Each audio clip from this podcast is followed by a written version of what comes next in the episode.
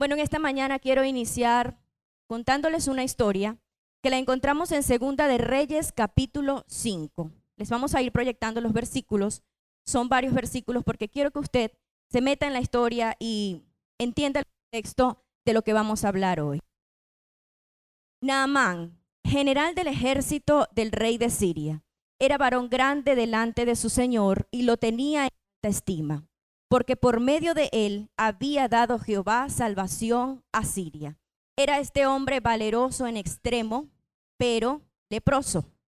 Y de Siria habían salido bandas armadas y habían llevado cautiva de la tierra de Israel a una muchacha, la cual servía a la mujer de Naaman. Esta dijo a su señora, si rogase mi señor al profeta que está en Samaria, él lo sanaría de su lepra. Y vino Naamán con sus caballos y con sus carros y se paró a las puertas de la casa de Eliseo. Entonces Eliseo le envió un mensajero diciendo, ve y lávate siete veces en el Jordán, y tu carne se restaurará y serás limpio. Él entonces descendió y se zambulló siete veces en el Jordán conforme a la palabra del varón de Dios. Y su carne se volvió como la carne de un niño y quedó limpio. El verso 15 dice, y volvió al varón de Dios él y toda su compañía, y se puso delante de él y dijo, He aquí ahora reconozco que no hay Dios en la tierra sino en Israel. Te ruego que recibas algún presente de tu siervo. Mas él dijo, Vive Jehová, en cuya presencia estoy, que no lo aceptaré.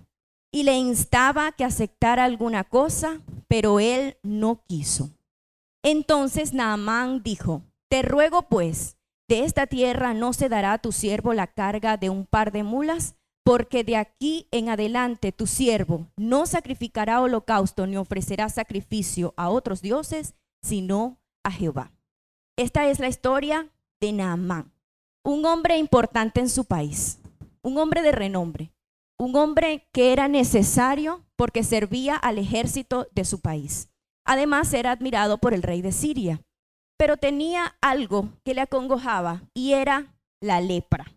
Investigando un poco acerca sobre la lepra, encontré que es una enfermedad causada por bacterias que ataca varias zonas del cuerpo, creando úlceras, dolor, ardor y en el peor de los casos también ataca el sistema inmunológico cuando se vuelve más crónica. Y en la Biblia encontramos que se menciona la palabra lepra unas 40 veces. La razón principal es que es un ejemplo gráfico del poder destructivo del pecado en el hombre. Quiere decir que la persona que era leprosa en los tiempos de la Biblia era una persona inmunda y que además se le catalogaba como pecador. Es decir, la persona que llevaba esta enfermedad en la piel no solamente era rechazado por la enfermedad, sino porque se creía que había cometido algún tipo de pecado. No nada más él, sino también sus padres o sus antepasados, que era algún pecado generacional que había acarreado. Y lamentablemente los leprosos eh, debían ser sacados de la sociedad, expulsados de la sociedad. El domingo pasado nuestro pastor nos explicaba muy a detalle eh, en qué consistía la enfermedad de la lepra. Sin embargo, también tiene un contexto espiritual. Porque en Levíticos capítulo 13, verso 45 y 46, dice, y el leproso en quien hubiere llaga, llevará vestidos rasgados y su cabeza descubierta. Y embosado pregonará, inmundo, inmundo. Todo el tiempo que la llaga estuviere en él será inmundo. Estará impuro y habitará solo fuera del campamento, será su morada pues eran totalmente rechazados. Así que esto representaba un problema grande para Naamán, porque aunque tuviera una jerarquía importante, tener lepra lo iba a destinar a tener que ser rechazado por la sociedad, señalado, y esto quizás lo iba a llevar a perder su profesión, su oficio y hasta su familia. ¿sí? La lepra en el mundo espiritual. Dios compara nuestros pecados con la lepra. Hay una parte en la Biblia que dice que el pecado es como una llaga que hiede delante de los ojos del Señor. El pecado nos contamina a los ojos de Dios, pero a través de Cristo podemos ser sanados del pecado. Así como no había lepra, no había cura para la lepra, igualmente la única cura al pecado es la sangre del Señor, con la cual Él nos lavó. Así que me interesaba mucho esta historia porque Naaman acudió con fe hacia este profeta, al profeta Eliseo. Y preparó sus carros, se llevó su gente, llevó con él muchas cosas, porque de algún modo él sentía que él iba a venir, él iba a regresar a su país restaurado. Entonces el rey de Siria le manda una carta al rey de Israel y le dice, tengo aquí a Naamán y necesito que lo sanes. Pero como estos eran países que vivían en guerra, el rey de Israel pensó que era una trampa y dijo, no, esto es que me quieren atacar. Tengo que estar prevenido porque es que me quieren atacar. Porque ¿cómo pretende el rey que yo voy a sanar a Naamán? Si no había cura, si no había modo de sanar la lepra.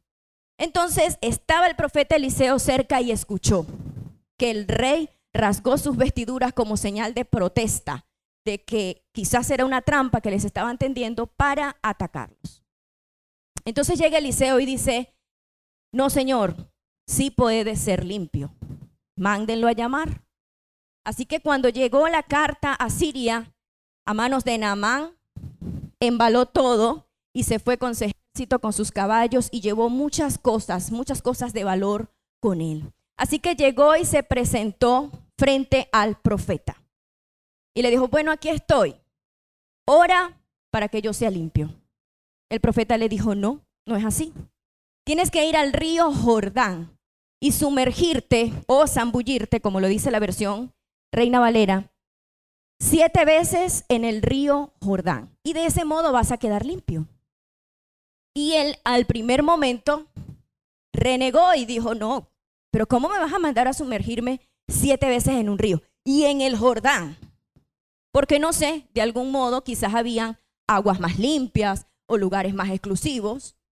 Porque él dijo que por qué no a otro río, que por qué al Jordán. Así que el profeta le dijo, es allí que tienes que ir, porque es allí donde Dios te va a sanar, te va a hacer limpio, vas a ser restaurado, tu piel será regenerada. Bueno, él tuvo que aceptar porque estaba necesitando un milagro. Él estaba necesitando un milagro. ¿Y qué no hace alguien por un milagro?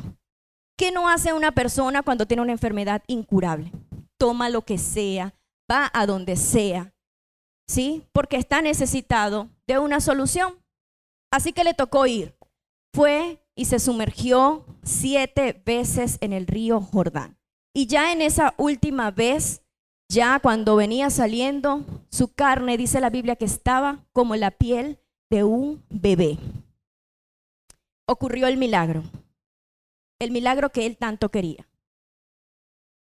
Cambió totalmente el destino de su vida, para empezar por allí. Recibió un milagro de un Dios que él no conocía, con quien nunca había tenido un encuentro, sino que a través de un proceso, de un profeta, él fue sanado. Él se vio limpio, vio su piel restaurada, regenerada. Y se va corriendo a donde Eliseo. Y no encontraba qué ofrecerle. Quiso dejarle al profeta muchas cosas de valor. Te voy a dejar esto, toma esto, todo esto es tuyo. Estoy agradecido, me curaste. Mira mi piel, está regenerada. Me imagino yo la alegría de este hombre. Y en calidad de ese, de ese milagro, él quiso tener un gesto de agradecimiento con el profeta Eliseo. Y el profeta Eliseo se negó. Dijo, no, vive Jehová en cuya presencia estoy. ¿Qué quiso decir con esto? Que el que hizo el milagro fue Jehová de los ejércitos. Por eso él no se sentía digno de recibir nada. Y él sabía que esa no era su tarea porque no era vender la fe, ¿sí? Sino que él era un profeta, vivía para esto. Entonces, pues Naamán, ya que físicamente el profeta no quiso recibir nada, los obsequios, ni quizás oro, quizás tantas cosas que pudo haberle eh, ofrecido, le dijo, pues, juro que no adoraré a otros dioses, sino a Jehová, Dios de los ejércitos. Entonces me impresiona mucho esta historia porque Naamán no solamente fue limpiado de la lepra, sino que también se acercó al Señor en fe. No solamente fue sanado, sino que también fue salvado. ¿Sí? Comenzó a creer en ese Dios único y verdadero. Así que este primer punto se llama un gesto de agradecimiento. Cuando veo la historia de Naamán, analizo en nuestra realidad, en nuestros días, en nuestra vida como creyente y me pregunto, ¿cuál es nuestro gesto de agradecimiento a Dios por perdonarme y limpiarme? ¿Alguna vez hemos reflexionado y nos hemos preguntado, ¿qué puedo ofrecerle a Dios como gesto de agradecimiento a lo que Él ha hecho por mí? Yo no sé si usted se lo ha preguntado, yo sí. Yo a veces le digo al Señor, Señor, así o necesito hacer más. Además de agradecer, ¿qué más puedo ofrecer al Señor? Pues te voy a decir cuatro cosas, pero hay muchas más.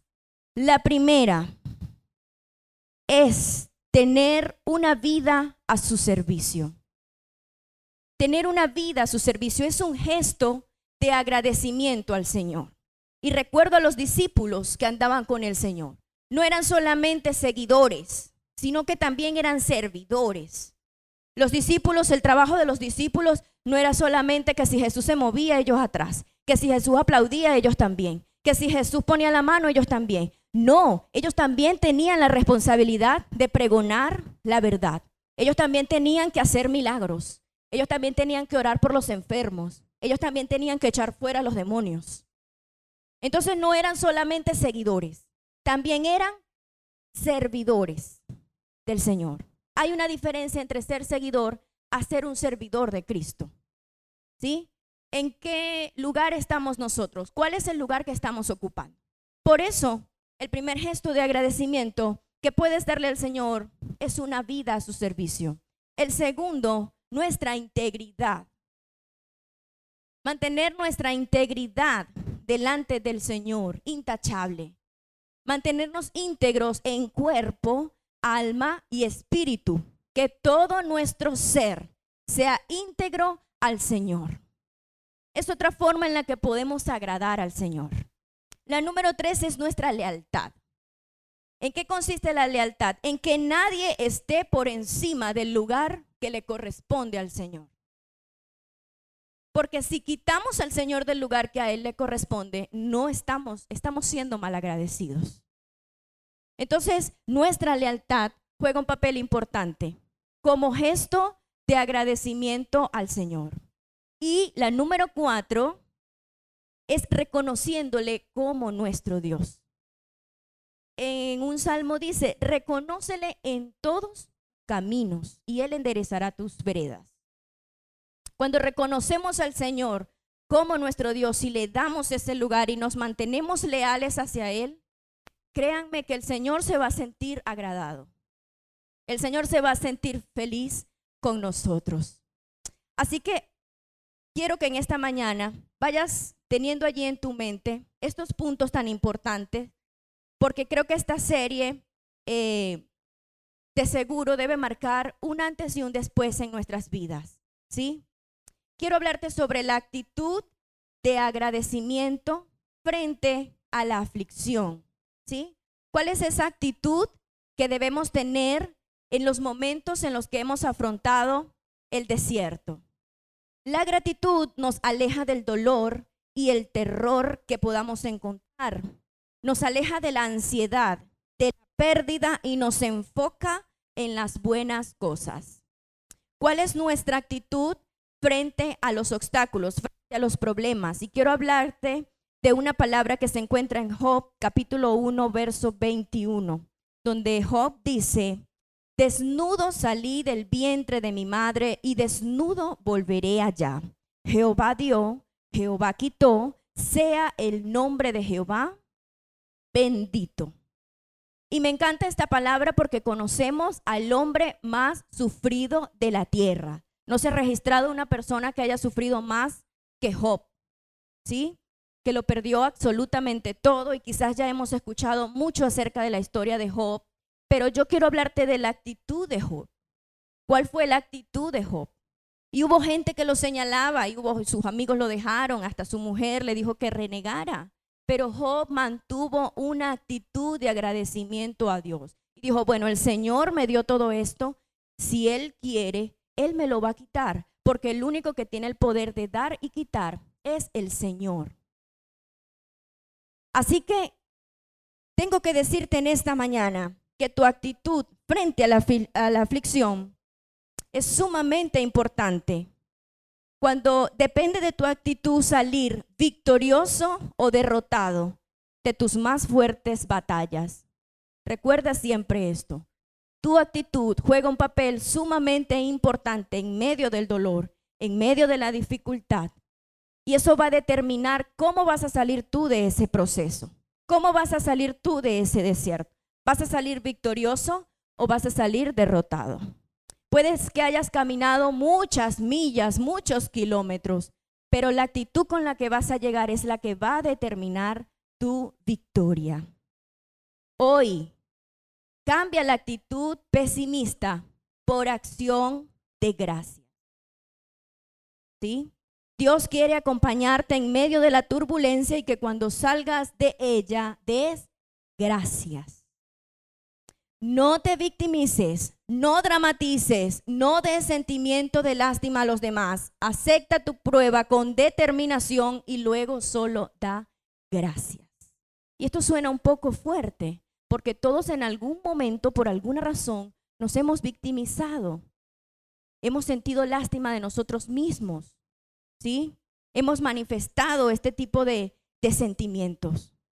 Hoy el Señor nos habla que debemos cambiar esa actitud. Ese tipo de personas pesimistas, negativas, poco optimistas, que no ve el vaso medio lleno, sino medio vacío, y que encuentra un problema para cada solución. ¿Sí? que todo el tiempo anda congojado y diciendo es que nada más le pasa al chavo y a mí. ¿Cómo un cristiano va a decir eso? Ay, al patito feo y yo. Oh, hermano, esa es una actitud pesimista. Esa es una actitud de una persona que no ha querido reconocer la gracia de Dios en su vida. Por eso en esta mañana tengo que decirte que tienes que dejar de victimizarte. Tú no eres víctima. Yo no soy víctima. Y por más procesos que hayamos tenido que enfrentar, no nos vamos a victimizar, porque sabemos que el mismo Dios que permite que entremos al desierto nos va a sacar de él con la victoria. Entonces, yo en esta mañana quiero echar fuera y yo quiero que tú me acompañes. Yo quiero que usted levante su mano y cierre sus ojos allí en su lugar. Y usted va a repetir conmigo esta palabra con toda autoridad. Señor, en esta mañana echo fuera de mi vida todo espíritu de autocompasión, de victimización, de autorrechazo, de drama, de ansiedad y de miedo. En el nombre de Jesús. Cada vez que usted sienta que este, estos sentimientos que son enviados por el enemigo, dardos que son enviados por el enemigo, quieran venir a su mente, usted tiene que decir, lo hecho fuera en el nombre de Jesús. Porque yo no soy víctima de nada ni de nadie. El Señor nos ha dado de su gracia y de su poder. No permita que el enemigo traiga tristeza. Sí, es cierto que quizás cuando estamos pasando situaciones difíciles es necesario llorar, es necesario, sí, pero tenemos que levantarnos en fe y no quedarnos allí. Porque cuando nosotros manifestamos una actitud pesimista, lo que vamos a hacer es atrasar el propósito de Dios en nuestras vidas. Y cuando Dios quiere manifestarse sobre ti y encuentra a una persona pesimista, negativa, que solo reniega, que solo se queja, entonces atrasas el propósito. Entonces te desvías, te desenfocas. El agradecimiento te enfoca, pero la queja te desenfoca totalmente. ¿En qué lugar estás hoy? ¿Sientes que has estado pesimista? ¿Sientes que las cosas van mal en peor? Y siempre le acachamos el principal problema al país. Siempre decimos que todo va de mal en peor, empezando por el país. pues necesitamos comenzar a ver las cosas por las que aún estamos de pie y dejar de ver lo que nos falta. Porque cuando somos agradecidos con lo que tenemos en este momento, tendremos una actitud de fe y esperanzadora de lo que Dios va a hacer por mí mañana. Pero necesito salir de esa condición espiritual. ¿Cuál es esa condición espiritual? Esa que me dice que no puedo lograr nada. Debo salir, sacudir todo eso de mi vida. Y cada vez que usted sienta, lleva días triste, lleva días eh, pesimista, diga, Señor, reprendo de mi vida esto que me quiere agobiar, porque no quiero victimizarme. Entonces tú vas a casa de alguien, hola, buenos días, ¿cómo está? Ay, aquí, viva, que es mucho. Dios santo.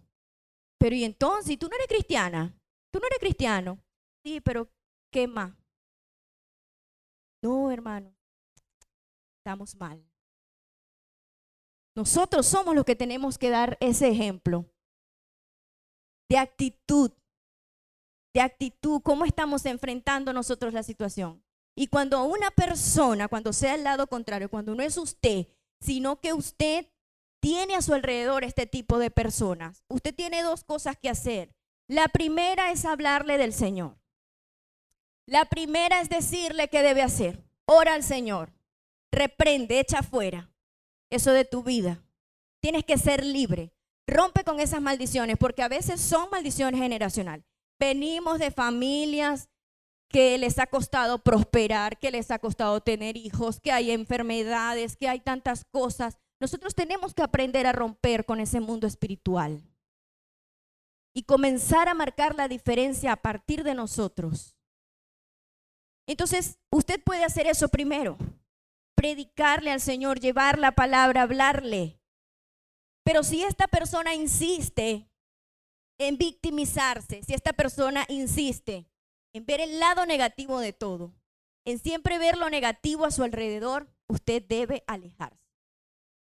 Usted debe establecer límites que son necesarios, porque si no, al cabo de un tiempo, usted va a andar con la misma actitud de su amigo pesimista, con la misma actitud de su amigo negativo.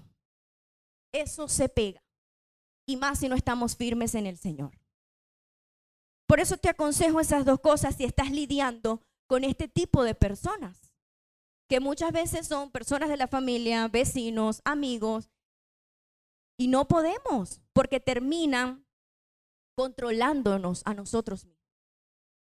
Entonces eso va creciendo y la persona que se victimiza siempre necesita que tú digas, ay, pobrecito, ay, pobrecita, ayúdala, hay que considerarla. Y esa persona alimenta, alimenta aquel sentimiento porque estamos nosotros allí. Y he conocido casos de personas que han lidiado con otras, con estos problemas, y las han amenazado hasta de, mira, si tú no vienes me voy a quitar la vida. Ya eso es un caso más crónico. Pero sí los hay. Entonces tengamos cuidado. Puedes hablar del Señor, puedes eh, llevar la palabra de Dios, orar por esa persona. Pero si no hay un cambio, pues lo mejor es alejarse. ¿Sí? Establecer límites sanos por ti, por tu familia, porque lo principal es que cuidemos nuestras almas. Amén. ¿Será que tú puedes darle un aplauso al Señor esta mañana?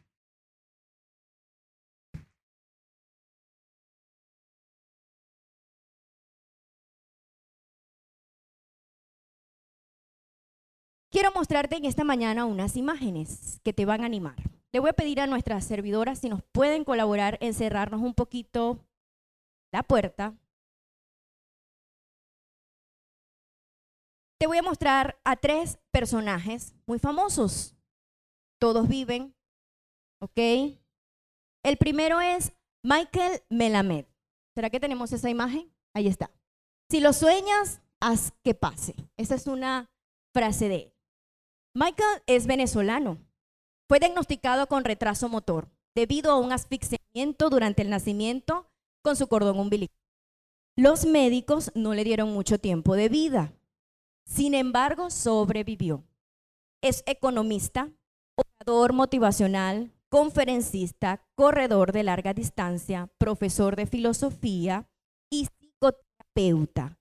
Además de esto, cuenta con 634 mil seguidores en Instagram. Te quiero mostrar otra imagen y es Lizzie Velázquez. Independientemente de las circunstancias, sé agradecido siempre. Podría haber sido mucho peor. Lizzie es estadounidense, padece una enfermedad muy rara de la que se conocen solamente dos casos, incluyendo el de ella. Como resultado de este extraño síndrome, su nivel de grasa corporal es de 0% y pesa solo 29 kilogramos. No puede ganar peso, y necesita alimentarse con pequeñas cantidades varias, varias veces al día y es ciega del ojo derecho. Ella es una escritora y oradora motivacional que además cuenta con 721 mil seguidores en Instagram. De quiero decirte que fue catalogada como la mujer más fea del mundo. Te quiero mostrar Nick Bujicic. Nick Bujicic de origen australiano, dice, quizá no llegue el milagro que esperas, pero para alguien más, tú eres el milagro. Sé una buena persona y las cosas cambiarán. Nick nació sin extremidades. Sin embargo, se graduó a los 21 años de la universidad como licenciado en comercio, especializándose en contabilidad y planificación financiera. Comenzó sus viajes como orador motivacional, enfocándose en los temas que la juventud hoy en día debe enfrentar.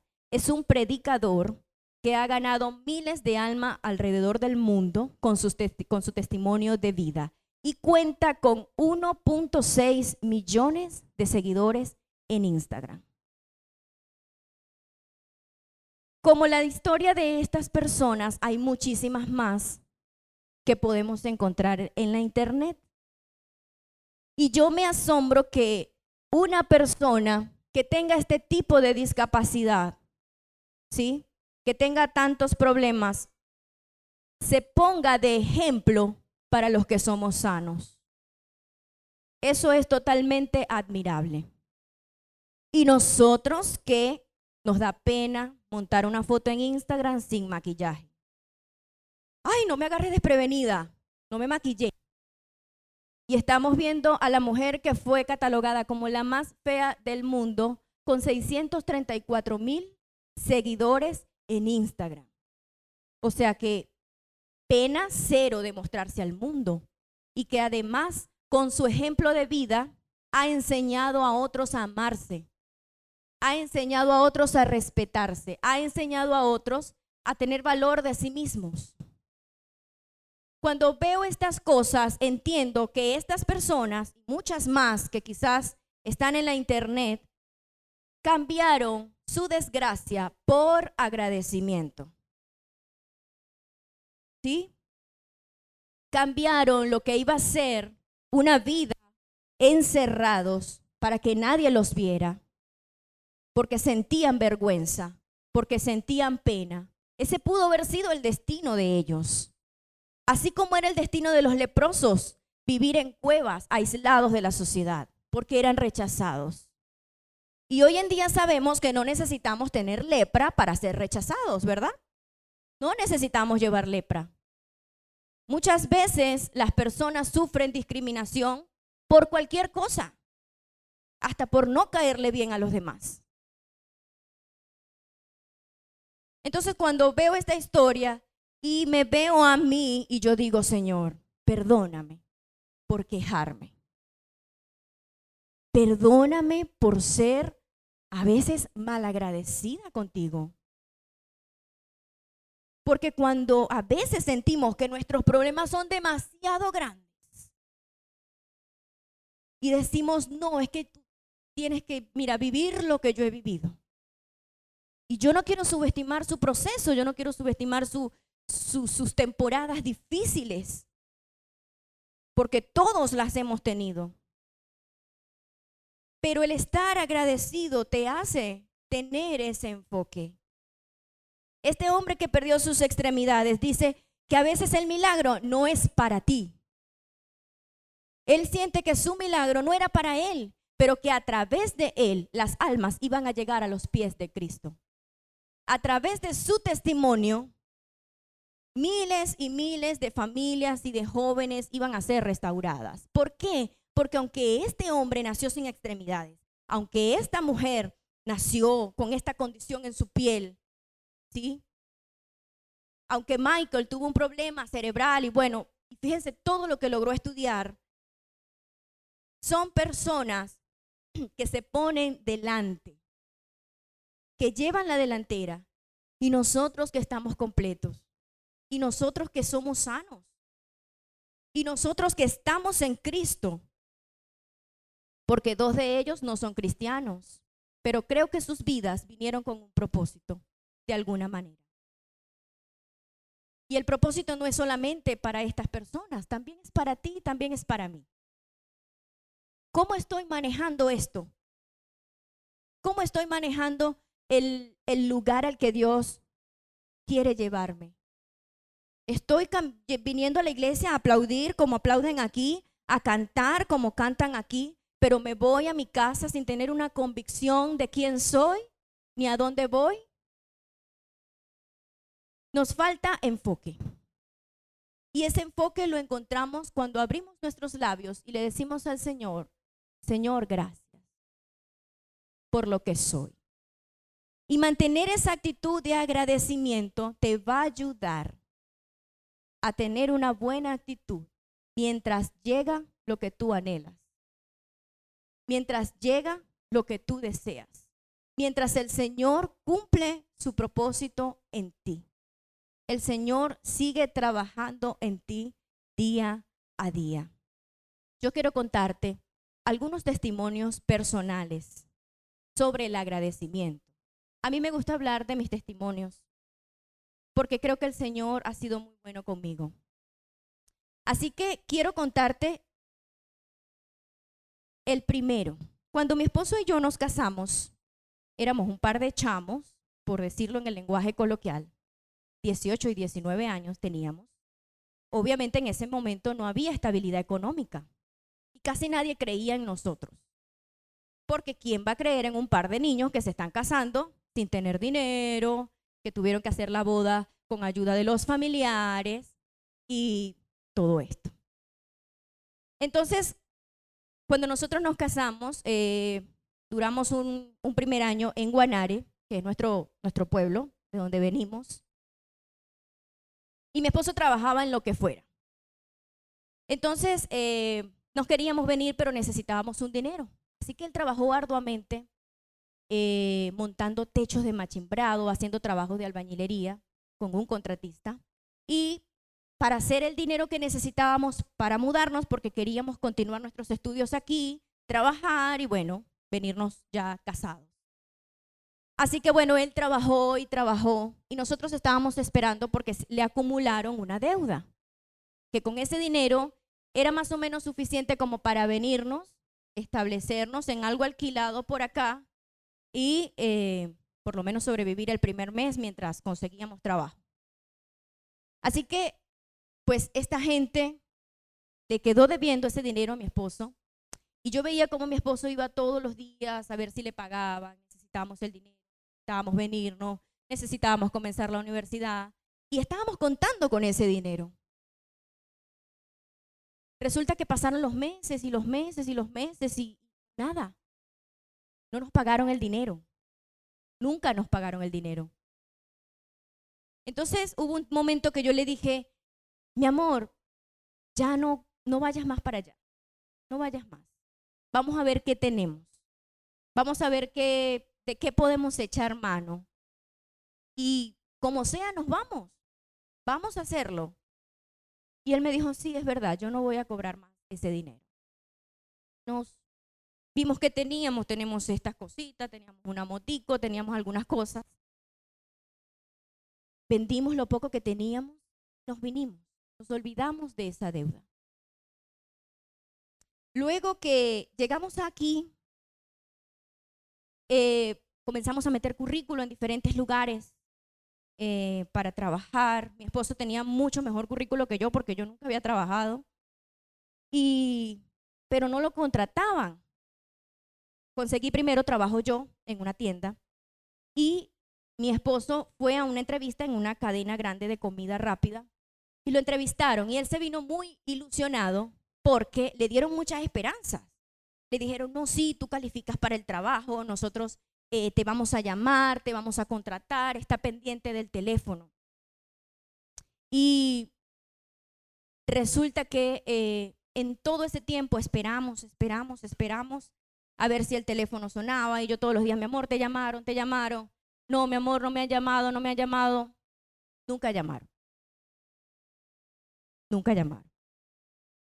Luego de un tiempo, eh, nos mudamos de esa primera residencia en la que estábamos, nos fuimos a otra, y la gente que nos alquiló esa residencia nos mandó a robar nuestras pertenencias. día que salimos, mi esposo y yo, la casa quedó sola, solamente con la muchacha que, que, que, nos alquiló, que no era dueña, eran encargados de allí. Y sucedió un robo, se metieron, se llevaron las pocas cosas que habíamos logrado hasta el momento, lacto, televisor, hasta mi ropa, porque había una mujer dentro del robo, se llevaron mi ropa, Así que quedamos literalmente sin nada en ese momento. Nos tocó irnos esa misma noche de ese lugar por miedo a que los ladrones volvieran. No teníamos a dónde ir porque no teníamos casa, así que nos alquilamos en un, hotel barato en el oeste mientras veíamos qué íbamos a hacer. Y usted dirá, ¿y esos son testimonios? Sí, son testimonios. ¿Sabe por qué yo después le di gracias a Dios por esa deuda que no pagaron. Yo le dije al Señor, Señor, gracias, porque ese dinero que nunca nos pagaron fue propósito de Dios para que nosotros nos convirtiéramos en personas de fe, para que nosotros echáramos mano de lo que teníamos, para que nosotros fuésemos arriesgados, para que nos viniéramos con la fe puesta por obra. El Señor no quería que nos viniéramos cómodos con dinero. Él dijo, van a empezar a pasar por el desierto, pero allí verán mi gloria. Y así fue. Hoy doy gracias a Dios porque nunca llamaron para esa entrevista de trabajo. Hoy doy gracias a Dios porque esa llamada nunca entró. ¿Y sabe por qué? Porque mientras, esposo, mientras mi esposo esperaba que lo llamaran, estaba Dios obrando por otro lugar para que mi esposo investigara, indagara y comenzara a descubrir cosas que hasta el día de hoy son las que nos sostienen financieramente. Por eso doy gracias por esa llamada que nunca entró. Y doy gracias por ese robo. Que en ese momento, cuando yo llegué y vi la habitación volteada como si pasó un huracán, mi amiga María Alejandra estuvo conmigo en ese, en ese proceso María está aquí. María lo sabe. Y después di gracias a Dios porque aunque nos tocó vivir noches y noches en un hotel, luego ir a otro lugar en el que también nos robaron. Pero sabe que todo eso fue necesario porque Dios nos bendijo con una casa hermosa. Dale un aplauso a Cristo.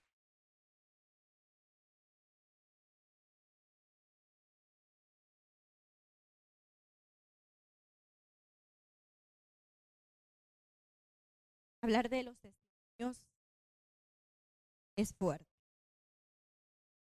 Así que estos procesos nos enseñan a ser agradecidos, a dar gracias. Y aprendí que no debía dar gracias solamente cuando había sol o cuando también venía la tormenta. Aprendí. Y donde quiera que íbamos, el Señor nos hablaba. Nos decía, resistan, resistan, que ya viene su bendición. Y hoy quiero decirte lo mismo. No sé cuál sea tu desierto hoy, pero resiste. Resiste que tu victoria viene en camino. Aplaude al Señor con fuerzas.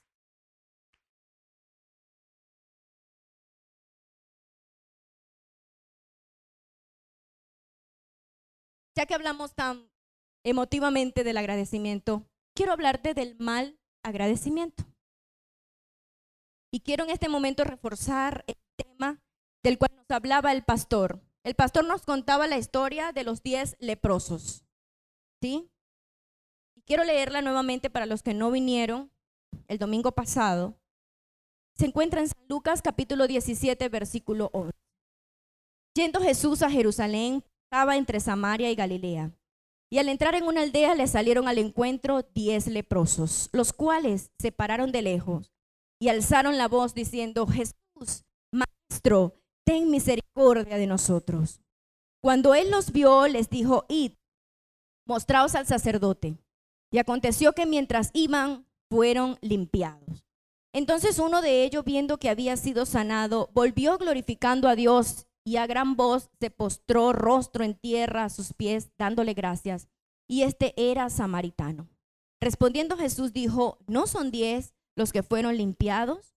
¿Y los nueve dónde están? En esta historia aprendemos que hay más mal agradecidos que agradecidos. Y el pastor nos hablaba de aquella persona, de aquel samaritano que se devolvió agradecer al Señor que lo había limpiado. Pero yo te quiero hablar de los otros nueve malagradecidos que se fueron, que no ni siquiera voltearon a decirle a lo lejos, gracias Jesús por sanarnos. Quiero decirte que hay consecuencias cuando somos malagradecidos. Y cuando estudiaba esta historia, me acordaba de ese dicho que dice, de malagradecidos está.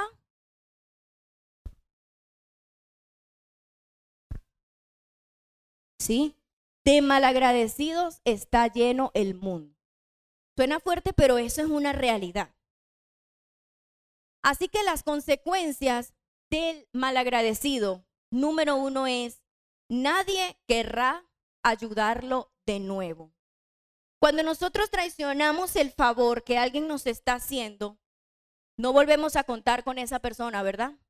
Nos ganamos el rechazo y decimos, no, yo a esta persona le presté dinero y no me lo pagó y me está quitando prestado dinero otra vez. ¿Y cómo le presto el dinero si no me pagó lo primero que le, que le presté? Entonces, cerramos, empezamos a cerrar puertas. No. Y cuando te dicen, no, mira que fulano me pidió un favor, no se lo haga. Tenga cuidado porque fulanito es mal agradecido.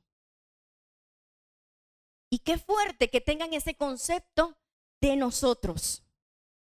El malagradecido cae en desilusión debido a que cualquier expectativa no alcanzada traerá decepción. ¿Por qué? Porque se enfoca únicamente en lo malo, nunca está conforme, nunca es suficiente, no importa lo que otros hagan por ellos.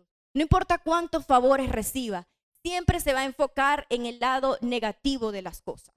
Entonces siempre va a terminar frustrado y decepcionado. Esa es otra consecuencia. No es bien visto por los demás. No es bien visto por las demás, por las personas que están a nuestro alrededor. Y muchas veces tenemos que vivir hasta dentro de nuestro núcleo familiar más cercano tenemos que vivir de cerca el mal agradecimiento. Y sinceramente nosotros como creyentes a veces queremos apegarnos a lo que dice la palabra. No te canses de hacer el bien, porque al final Dios es el que paga. Y muchas veces como cristianos nos apegamos a esa palabra y se los digo por mí misma, porque me ha pasado que he vivido en carne propia el malagradecimiento y yo digo, no importa, tengo que seguir ayudando, tengo que seguir tendiendo la mano porque a eso me llamó el Señor. Y si la gente era malagradecida con Jesús, que Jesús los sanaba, que Jesús los perdonaba, que Jesús los limpiaba, que Jesús les brindaba la salvación, ¿cómo no van a ser malagradecidos conmigo? Que soy simplemente un seguidor del Señor un cristiano, alguien que también falla. Pero ¿qué, qué, a qué somos arrastrados cuando nosotros nos complacemos en todo el tiempo alimentar el malagradecimiento a otros? Yo creo que en cierto punto hay que poner límites para que la otra persona se sienta confrontado y busque maneras de cambiar o busque maneras de darse cuenta del error en el que está. No se permite observar lo bueno de la vida, la generosidad ni el esfuerzo de otros. Y es una tristeza que siempre estemos enfocados en el no, en lo negativo. Nos perdemos de ver lo bueno de la vida. Siempre hablamos de lo mal que está en el país. Y se volvió tan fuerte la costumbre que cuando alguien habla bien, de una vez lo lo tildan, perdón, que pertenece a alguna tendencia política. Ah, eso es que es de esta gente. Porque habla bien. Y esto se ve mucho en las redes sociales, cómo los mismos artistas se atacan entre ellos porque unos quieren hablar, quieren hablar solamente de lo malo que está pasando en el país y hay unos cuantos que hablan de lo bueno. Quizás que hemos mejorado en la parte de la escasez. Cuando mi hijo mayor nació, yo no sé cuántas cosas hice yo para conseguir pañales. Hoy en día ir a cualquier comercio y conseguir pañales para mi segundo hijo es un, es un un agradecimiento profundo que le doy a Dios. Porque no tuvimos eso, pero cuando estuvimos en ese proceso, yo, yo mantuve una actitud de agradecimiento. Y dije, bueno Señor, llegó la crisis, esto está en la palabra. Las crisis, todo esto que está aconteciendo, eso está en la palabra. Entonces, ¿por qué yo voy a tomar una actitud si ya el Señor dejó escrito aquí todo lo que está aconteciendo? Entonces, ¿para qué me voy a quejar? Con la queja la situación no va a mejorar va a seguir igual. Entonces, cuando yo veo ahora en este tiempo tantos comercios levantándose, eh, una moneda que tiene más poder, entre comillas, eh, que hay gente emprendiendo, que hay gente abriendo negocios, que en medio de la pandemia la gente aprendió a hacer torta, aprendió a hacer manualidades, un sinfín de cosas y hoy en día son empresas sólidas. Y yo digo, esto tiene que ser bueno. ¿Por qué yo voy a mirar solamente lo malo? Y entonces la gente no nada más lo dice, sino que lo expresa en los estados de WhatsApp. Otra vez, este país que nos sirve, no hay gasolina, la cola, no sé qué más, vuelve a aumentar el dólar. Nos vamos a enloquecer. Hay que empezar a enfocarse en lo bueno. Hay que empezar a mirar las cosas. Y te digo en esta mañana que lo hagas como una terapia. Hazlo como una terapia. Cuando tú vayas a hablar mal de alguien, piensa, ¿qué virtudes tiene esa persona primero? Y cuando tú vayas a hablar, a quejarte de algo malo, di, piensa en algo bueno que esté sucediendo a tu alrededor. Y verás cómo vas a ser mucho más feliz. Tu actitud va a cambiar. Vas a comenzar a ser un poco más positivo. Yo creo que el positivismo hay que empezar a practicarlo hasta que se vuelva un hábito. Es un hábito muy saludable, ser positivo, ser optimista. No se permite experimentar el favor de Dios en su vida. ¿Por qué? Porque el malagradecido nunca va a ver lo bueno que Dios ha hecho con él. El malagradecido siempre alimenta el yo. Si yo no trabajo, yo no como. Si yo no estudio, nadie se va a graduar por mí. Si yo no me levanto todos los días temprano, nadie va a cumplir el yo. Y esa es otra razón por la que nosotros debemos renunciar a todo esto y entender que quien me da la fuerza es el Señor, reconociéndole en todos nuestros caminos y Él enderezará nuestras veredas, nuestros pasos. Convirtamos esto en un hábito saludable y comencemos a experimentar el favor de Dios en nuestras vidas. Tenemos un ejemplo del pueblo de Israel. Se encuentra en Éxodo capítulo 16, versículo 3. Y les decían los hijos de Israel, ojalá hubiéramos muerto por mano de Jehová en la tierra de Egipto, cuando nos sentábamos a las orillas de carne, cuando comíamos pan hasta saciarnos pues nos habéis sacado a este desierto para matar de hambre a toda esta multitud. Wow. Esta es la actitud más pesimista que yo he visto en personas que las estaban sacando de la esclavitud para llevarlos a una tierra prometida. No se enfocaron en la meta, sino únicamente en el proceso. Y llegaron al punto de decir que preferían quedarse en Egipto, comiendo carne, pero siendo golpeados, siendo maltratados, siendo abusados. Les habían quitado su libertad porque ellos eran esclavos allí.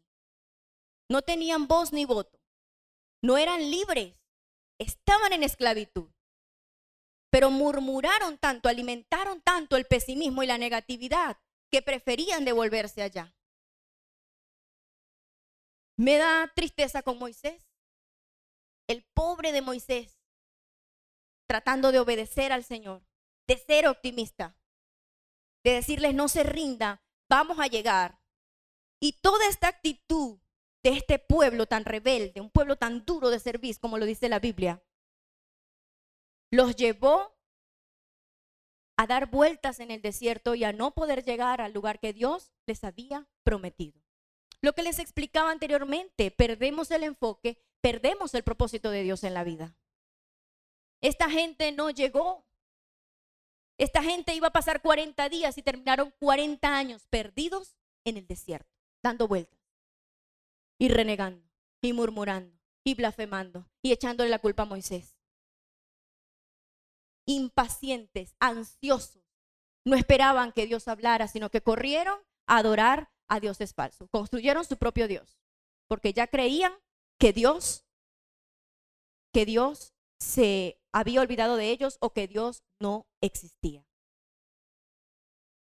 Así que este es un ejemplo claro del mal agradecimiento en nosotros. Hoy quiero que hagamos una mini terapia del agradecimiento ya para finalizar en esta mañana. Haz una lista, no la vas a hacer ahorita escrita, pero llévatelo allí para que lo hagas en tu casa o para que vayas pensando. Me gustaría que en este momento fueras pensando. Haz una lista de cinco cosas por las que estés agradecido hoy. Y yo estoy más que segura que antes de llegar a esas cinco cosas, vendrán a tu mente muchas muchas cosas más vendrán a tu mente. Te quiero aconsejar en esta mañana a que cambies la queja por acción de gracias, la murmuración por oración y la negatividad por alabanza.